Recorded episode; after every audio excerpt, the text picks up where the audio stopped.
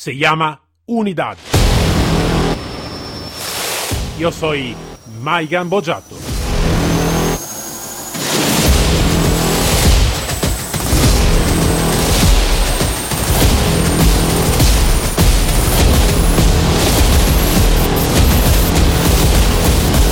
Unidad K9.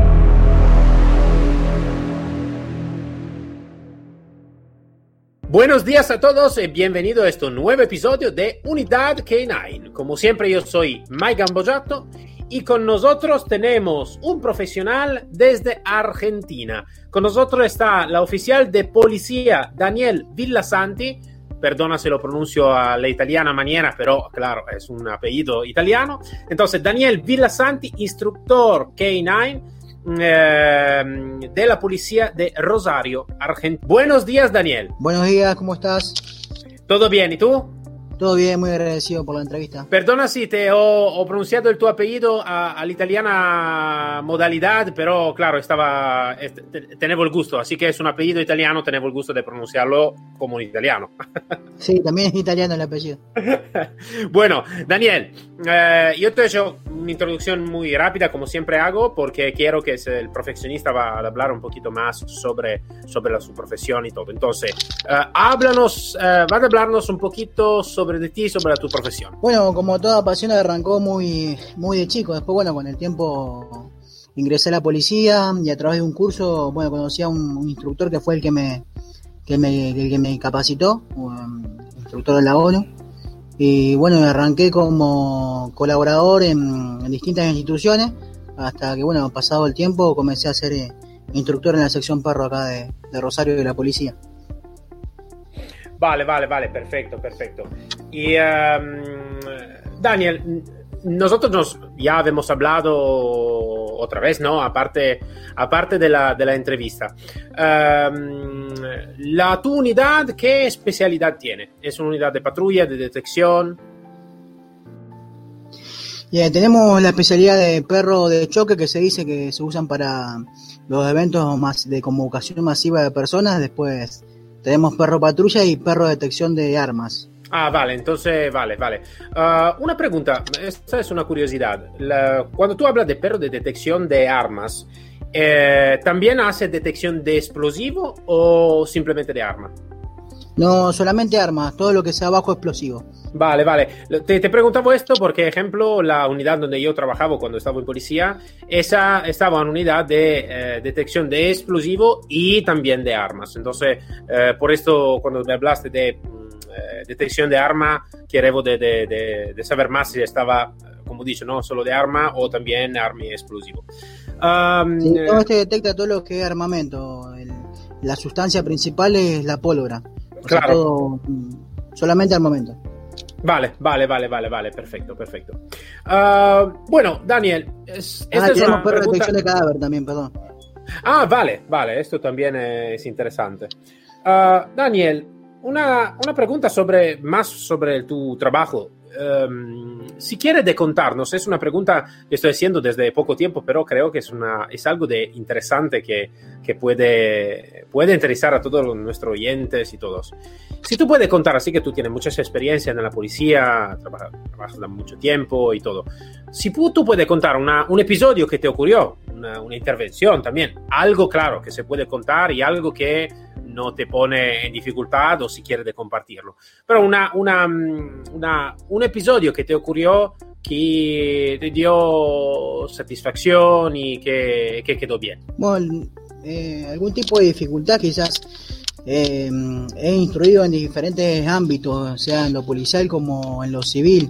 También soy docente en una carrera que se armó en un proyecto con mi compañero de, de adiestramiento en la facultad y al conocer mucha gente que por ahí se interesa en el tema, eh, no siempre todos tienen esa pasión para involucrarse. Entonces eh, muchas veces pasa por un pasatiempo y no una pasión y creo que eso es importante, ser un apasionado en esta materia porque quizás eh, no, no, no, se puede avanzar si, si no hay una convicción firme en lo que uno eh, quiere, quiere hacer. Ah, esto, esto, esto de seguro, Daniel. Yo creo que esta profesión más que también otra profesión, un poquito todas las profesiones, pero también esta, más que todos, no se puede hacer si uno no tiene la pasión, no tiene la, la, lo que a veces llamamos la enfermedad, ¿no? de, de, para, para, los perros. Entonces sí, sí que es, es, es, complicado, claro, es, puede ser bastante complicado. Um, Daniel, sobre el entrenamiento de perro, ¿no? Uh, hablando un poquito más sobre el entrenamiento de perro, um, ¿está algún país que... Um, está más de acuerdo con el perro que se llama el perro, de entre, el perro duales, ¿no? Que hace más que una cosa. Y alguna otra, algún otro país quiere más el perro que hace una cosa sola, ¿no? Entonces, el, lo que se llama a nivel, en inglés el single purpose dog, lo que hace una cosa sola. Para la tu experiencia profesional, um, ¿qué tú prefieres? ¿El perro duales, entonces, que hace más que una cosa, o el perro que hace una cosa sola? Y yo creo que siempre la especialidad es lo que va a llevar a, a, al éxito de la misión. Eh, muchas veces quizás creo que, por ejemplo, se puede combinar el perro de seguridad o el perro de intervención con la detección de, armas, por ejemplo. Pero no así, eh, en mi opinión, ¿no? Eh, no mezclar, por ejemplo, un perro de detección de vivos con detección de, de RH. Eh, sí creo que se puede combinar alguno, alguna disciplina, pero no, no todas las disciplinas. Prefiero siempre la especialidad. Si tenemos un perro eh, de RH, hacemos un perro de RH, solamente eso, que se especialice en la materia. Y si hay un perro de búsqueda vivo, que sea solo de búsqueda vivo. Entonces, para ti, en, da lo que, que, que, he aprendido es que sí que tú prefieres el perro que hace una cosa sola, Uh, igualmente si está la posibilidad de, de, de, de, entrenar un perro por diferentes especialidades, sí, pero depende de la especialidad, claro, que, que, se, va, que se va a entrenar, ¿correcto? Exactamente, yo creo que depende vale. de la especialidad. Si buscamos detección de armas con un perro de intervención, creo que sería muy compatible. Ahora, si buscamos, por ejemplo, un perro de detección de RH con, y búsqueda de personas, es más complicado porque muchas veces eh, los casos son distintos y lo, las víctimas quizás están debajo de un escombro y no sabemos exactamente qué, qué es lo que hay abajo.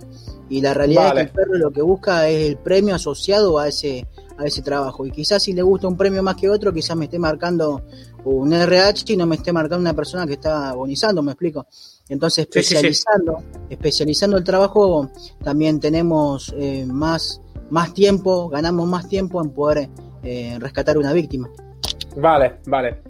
Uh, mira, Dani, yo ya hablé con um, diferentes profesionales también de tu país, de Argentina, y, uh, pero lo que me gusta siempre de, conocer, ¿no? según la, experiencia de cada uno de los profesionales, también a veces del, mismo, del mismo país, cómo está percibida la unidad K9 en la tu institución. Entonces, la tu institución, entonces, en este caso la, la policía, ¿Cómo lo va a percibir la unidad? ¿Es algo que para las instituciones es algo de importante o uh, en alguna manera es algo que está, no sé, en según, uh, según plan, ¿no? Como, como, como, como trabajo y como todo. Sí, para, eh, para la sociedad es muy, muy aceptable. Eh, un perro que trabaja en la patrulla es un, algo que la sociedad le, le gusta, le gusta, le llama, le llama la atención de ese de ese animal trabajando junto al policía. Eh, a nivel institución creo que algo muy nuevo que tuvo muy buena aceptación, así también hemos trabajado muchísimo estos años, hemos realizado cursos de convocación masiva para, eh, para toda la provincia, sea eh, como guía de, perros y también hemos, hemos habilitado perros de trabajo como el de perro de, de detección de armas que bueno dio muy buenos resultados eh, positivos. Entonces, en ese sentido, la institución toma como importante poder llegar a, culminar un, trabajo, ¿no? Lo mismo con el perro de RH, que también hemos tenido bastantes positivos, y yo creo que eso también ayuda a que mmm, la superioridad de la institución tenga y ponga confianza en el trabajo que se está haciendo. Pero sí hay buena aceptación y bastante, bastante apoyo. Vale, vale, perfecto. Esto es siempre algo de bueno porque realmente eh, la unidad K9, claro, tiene una potencialidad en el trabajo muy fuerte, muy grande. Entonces, sí. a veces te digo, para la mi experiencia, a veces está algún, alguna institución, no, no, te hablo de la Argentina, me te hablo en general, Sí, a veces que, sabes, claro, que, que si ma- lo que manda le gustan los perros, sí que esta especialidad va a subir.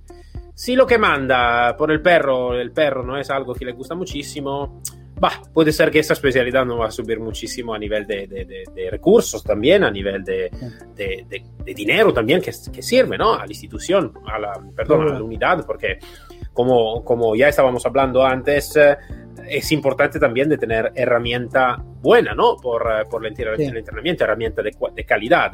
Entonces, claro, la herramienta de calidad, la comida, la, la- la- la salud del perro, eh, claro, son Sí. todas cosas que, que van a, a- Se necesita inversión de dinero. Eh, no, no- no podemos que, que esconder la, la- la cabeza, ¿no? en este, Sí, en este seguro caso. que sí.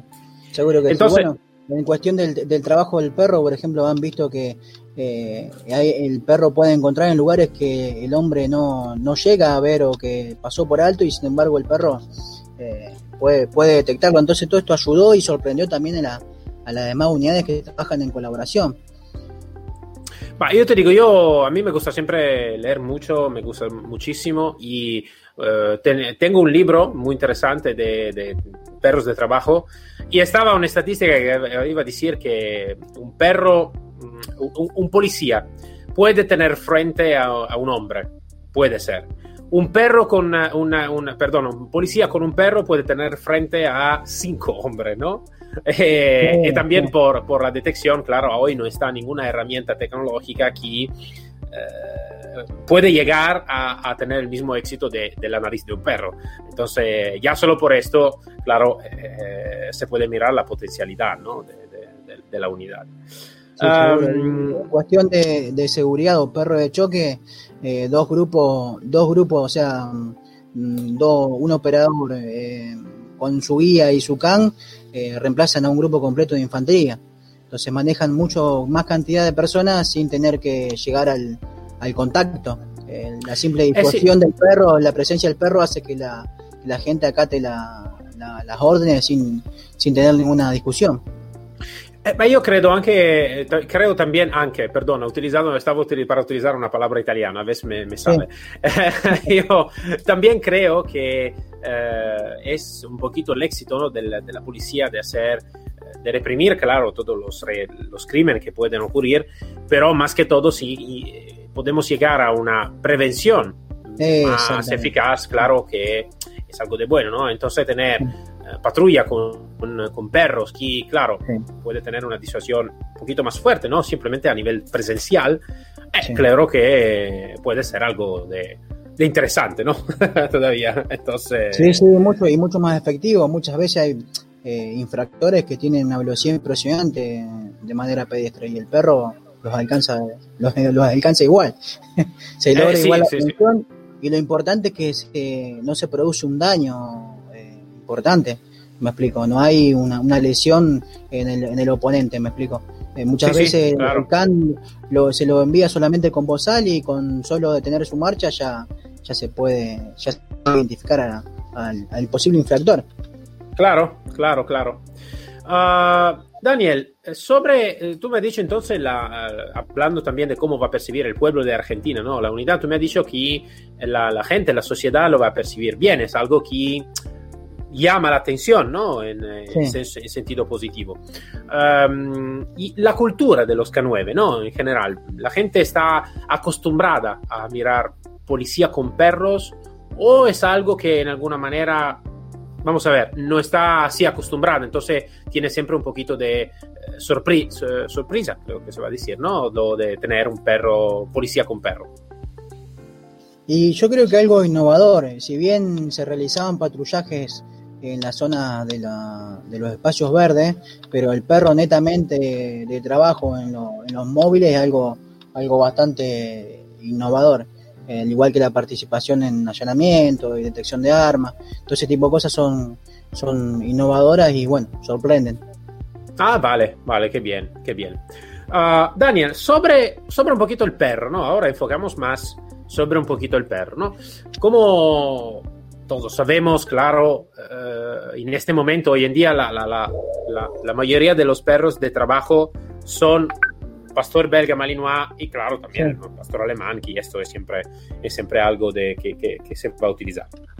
Para sí. ti, para, según la tu opinión, la tu profesionalidad, sí que el Malinois es la mejor opción como, como perro de trabajo, o según la tu opinión, estaría me, también mejor por alguna especialidad también de mirar un poquito con uh, algo de un poquito más amplio, ¿no? Entonces mirar otra tipología de perro, otra individualidad también. Y yo creo que el, el, el, Mali cumple muchas de las expectativas y está, está bien, es un buen perro, tiene muchas capacidades, es un buen perro netamente de trabajo, pero también me gusta, eh, te confieso, soy fanático de los Rottweiler, o sea, desde, desde el vamos, pero tiene su limitación, tiene su techo el Rottweiler. En comparación con el, con el Mali, eh, yo creo que el perro, el pastor gris o el pastor de trabajo, eh, también es un buen elemento para, para poder desarrollar la tarea. Yo lo que veo también hoy es, se está desarrollando mucho eh, como perro de trabajo el pastor holandés, uh, que está cogiendo espacio ¿no? también sí. en, la, en, la, en, la, fuerza, en la fuerza armada y todo. ¿Tú ya has trabajado con esta tipología de perro alguna veces? Sí, sí, hemos, he trabajado con esos perros. Sí, andan bien.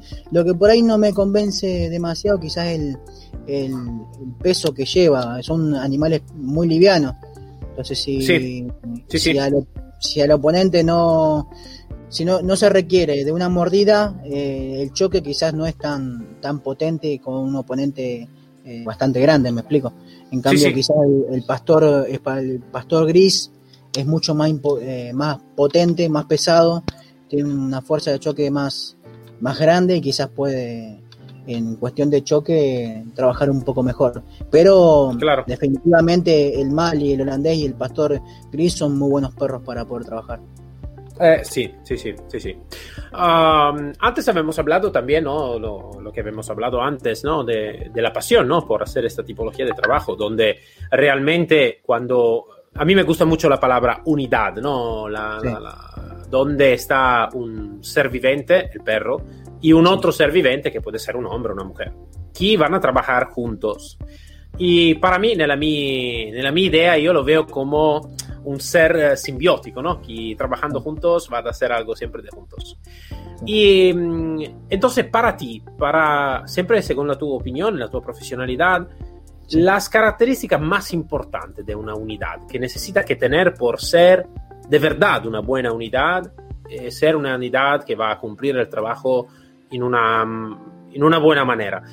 ¿Cuáles son las características para ti las más importantes? La característica más importante para mí es el vínculo que tiene el, guía con su perro. Sin, eh, hablando de lo, de lo, más básico, eh, el vínculo. No importa si el perro se sabe sentar, se sabe echar o sabe hacer una pirueta, lo importante es el vínculo. Y desde ahí trabajar toda la disciplina de perro de trabajo. Vale, entonces, eh, uh, una vez estaba, eh, ahora te cuento esto y después te, te, te, te digo la, qué, qué, opinas tú, ¿no? Sí. Y eh, estaba en un curso eh, con una profesional desde Inglaterra. por, era, estaba un seminario de detección de, de, de, sustancia. Y él al final de la su, su seminario dice, ha dicho, se necesita que cuidar bien que uh, el manejador no va a ser un, un, muerto del otro lado de la, correa, ¿no? Y para decir que, claro, el aporte también humano en una unidad uh, necesita que ser atento y, profesional, ¿no? Entonces, en lo que tú um, puedes, cuando tú haces también la tu formación y todo, cuánto realmente se pone también el espacio, aparte la técnica de entrenamiento por el perro, que claro, esta es, es básico, ¿no? Entrenar el perro y todo. ¿Cuánto, ¿Cuánto se va a dedicar también a la formación del guía o del manejador? El, el tiempo de formación de un guía de perro de trabajo, si, si entendí bien la pregunta. Sí, sí, más que el tiempo es cuánta mm. dedicación, parte del tiempo es cuánta dedicación tiene una... Porque esto también sé que va a cambiar mucho de país en país. Entonces, ¿cuánto, cuánto, cuánto es la dedicación por el entrenamiento del, del ser vivente, ¿no? Que va a uh, trabajar después en la unidad, ¿no? Entonces, con, con, el perro y todo. Sí, para mí en cuestión, en cuestión guía lleva varios meses, dependiendo de la capacidad de cada, de cada guía y de la predisposición que ponga. En cuestión del perro también lleva un año o dos años el trabajo para poder eh, sacarlo a la calle y que el perro trabaje como corresponde. En cuestión de binomio, eh, siempre recomiendo que el perro pase la mayor tiempo, el mayor tiempo posible con el guía. Eh, mi, mi, convicción sería de que cada guía viva con su perro y que sea eh, su, su, compañero constantemente. Pero bueno, depende eso de cada lugar, pero lo ideal sería que el, el perro esté el mayor tiempo posible con su guía para que pueda tener confianza. Porque cuando hablamos del vínculo hablamos de ambas partes, no solamente del perro hacia el guía. Porque mm, si bien el perro confía en el guía, el guía también debe confiar en su perro y saber qué es lo que puede hacer y lo, y lo que no puede hacer, o lo, que hay que trabajar y pulir un poco más. Esto, esto sí, seguro. Uh, una pregunta más sobre este, ¿no? De la relación y del, vínculo, ¿no? Que es algo también de fundamental. Uh, según la, la, la, las, las, reglas de, la, de la tu institución y todo, uh, por el manejador que tiene la su unidad, ¿está posible detener el perro en su habitación o no puede por regla, por, por regla detenerlo, detenerlo también fuera, vamos a verlo, ¿no? Cuando no está de sí. servicio. Sí. Eh, por necesidad de trabajo, quizás no, hoy por hoy no se lo puede llevar a la casa, porque mmm, quizás no hay la cantidad de perros suficiente como para cubrir todos los servicios. Pero no, no hay ningún inconveniente en que el guía genere un vínculo en su domicilio siempre y cuando tenga las precauciones de que un policía más, me explico. Sí, sí, sí, claro, claro. Sí, sí. Vale, vale. Entonces, a, a nivel de, de, de, regla no se puede hacer, pero se puede mirar un poquito también de situación. Sí, la, más que nada por la necesidad, porque no, no, no, hay inconveniente. Pero como es necesario que ciertos perros estén trabajando, eh, no, no todos pueden salir a, a hacer una, un trabajo más en, en, en, la casa, me explico, o vivir sí, sí, sí. en la casa de su, de su guía. Vale, vale. Te pregunto esto porque también este es algo de muy diferente de país en país ejemplos donde yo he trabajado por alguna tipología de perro no estaba posible por alguna especialidad yo estaba como guía antiexplosivo y el perro antiexplosivo también si estaba un perro yo tenía un labrador y el labrador también que necesita un vínculo y todo eh, pero la regla no, no estaba posible de, de, de, estar en casa de vivir con el perro uh, todo el día Sí, vale. muchas veces quizá eh, por la, la, necesidad de servicio, de cubrir el servicio neto de la, de la, de la institución, no se logra hoy por hoy tener el perro en, en, la, en la, casa. Pero claro, sería, claro, bueno, claro. sería, bueno, igual eh, siempre la recomendación y lo, el grupo de trabajo que se formó eh, bastante, bastante equilibrado es que tengan el, el, perro el mayor, lo mayor tiempo posible, que eso que lo sí. va a dar el al, al campo. Eh sí, esto seguro va a crear un vínculo seguro, seguro, mucho más fuerte de, de, de, de, de en, todo, en todo sentido, porque más allá de, de la, del vínculo guía-can, también se ha capacitado a cada guía con los primeros auxilios, con los cuidados veterinarios. Cada guía cuando saca a su perro está obligado siempre a ver en qué condiciones está. Eh, claro. Entonces esto va llevando una conducta, una, una, una disciplina de que el, el, guía tiene que estar atento constantemente a lo más mínimo que le esté pasando. Si el pelo está opaco, si se cayó mucho pelo, si cómo hizo las deposiciones, si tiene fiebre, si no tiene fiebre, si está decaído o no. Son cosas muy importantes para que el, la unidad eh, funcione eh, correctamente. Sí, esto seguro. Eh, por este ejemplo, yo te digo, he tenido también alguna entrevista con algún veterinario, algún experto en alimentación, porque eh, esto, claro, es algo de muy, muy importante, porque aparte la operatividad, pero realmente la operatividad de una unidad necesita que pasar también por uh, la alimentación, por uh, sí. la cura de, de veterinaria, por la, la, la prevención también ¿no? de, de, todas las enfermedades que pueden ocurrir. ocurrir más que todo con alguna tipología de raza, como ejemplo el pastor alemán, que por mala sí. suerte, claro, en la historia eh, ha sido también de moda por mucho tiempo, entonces cuando un perro está de moda lo sabemos muy bien que a nivel genético muchas veces se destroza un poquito, ¿no? Entonces, eh, entonces bueno. Bueno, Daniel.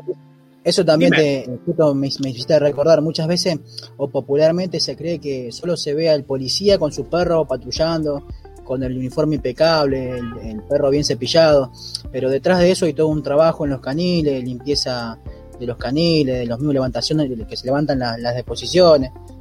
Así que es un trabajo que, uno tiene que estar con, con, la pasión de hacerlo para poder eh, concluir, porque no todos toleran eh, las deposiciones. Eh, lo sé, lo sé. Imagínate, yo te digo, la, primera vez cuando he tenido éxito el concurso inter, interior por, por, acceder a la, unidad especial de K9, la primera prueba estaba de limpiar, me, me acuerdo, me parece un 48 jaulas uh, de, de, de, perros. Eh, estaba sí. yo y mi compañero solo ad hacerlo. Sí.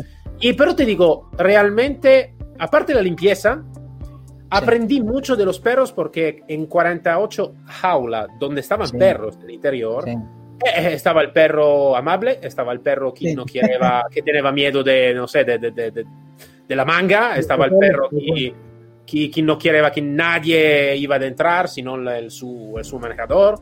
Entonces, aprendí mucho también del comportamiento del perro. Entonces, sí. también a mí no es que me gustó muchísimo ¿no? de limpiar 48 jaulas de, de, de toda la, la dirección, claro. Pero ha sido ha sido bueno. Sí. Creo que puede ser una buena prueba para todos los uh, aspirantes guía que quieren de empezar este trabajo. Sí. ¿no? sí. Y bueno, es, es importante mantener el, el, piso seco, entonces eh, sí o sí, sí hay, que, hay que aprenderlo. Pues si el, eh, el piso queda mojado, el perro le agarra dermatitis. Entonces son cosas que son quizás un poco más menos que les gusta menos a los guías, pero son cosas que se deben hacer que ya está implementado como una sí. como una idiosincrasia en el, en, la, en, el, lugar de trabajo.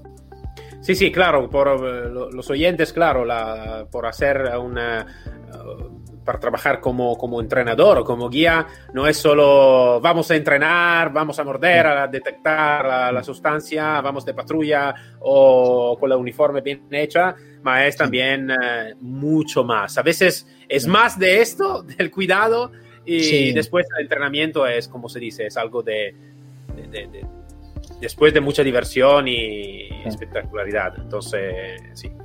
Bueno, Daniel, me ha gustado muchísimo estar contigo, de hablar contigo. Ha sido una entrevista muy interesante, un poquito uh, con preguntas también fuera da, da, ordinario, pero me gusta siempre de cambiar porque eh, a veces es un aporte importante eh, también hablar de algún tema diferente. Eh, entonces es, es bueno para, para, para poner conocimiento ¿no? también de este, de este ámbito en una manera un poquito más um, total, ¿vale? Entonces, en todos los aspectos. Entonces, muchas gracias, Daniel, por tu entrevista. Muchísimas gracias. Saludos a los oyentes. Muchas gracias. Un abrazo. Un abrazo fuerte. Hasta luego. Hasta luego. Un abrazo. Para todos nos encontramos el próximo episodio de Unidad K9 uh, con mi Mike Gambojato y con un otro profesional y una otra historia. Hasta luego todos.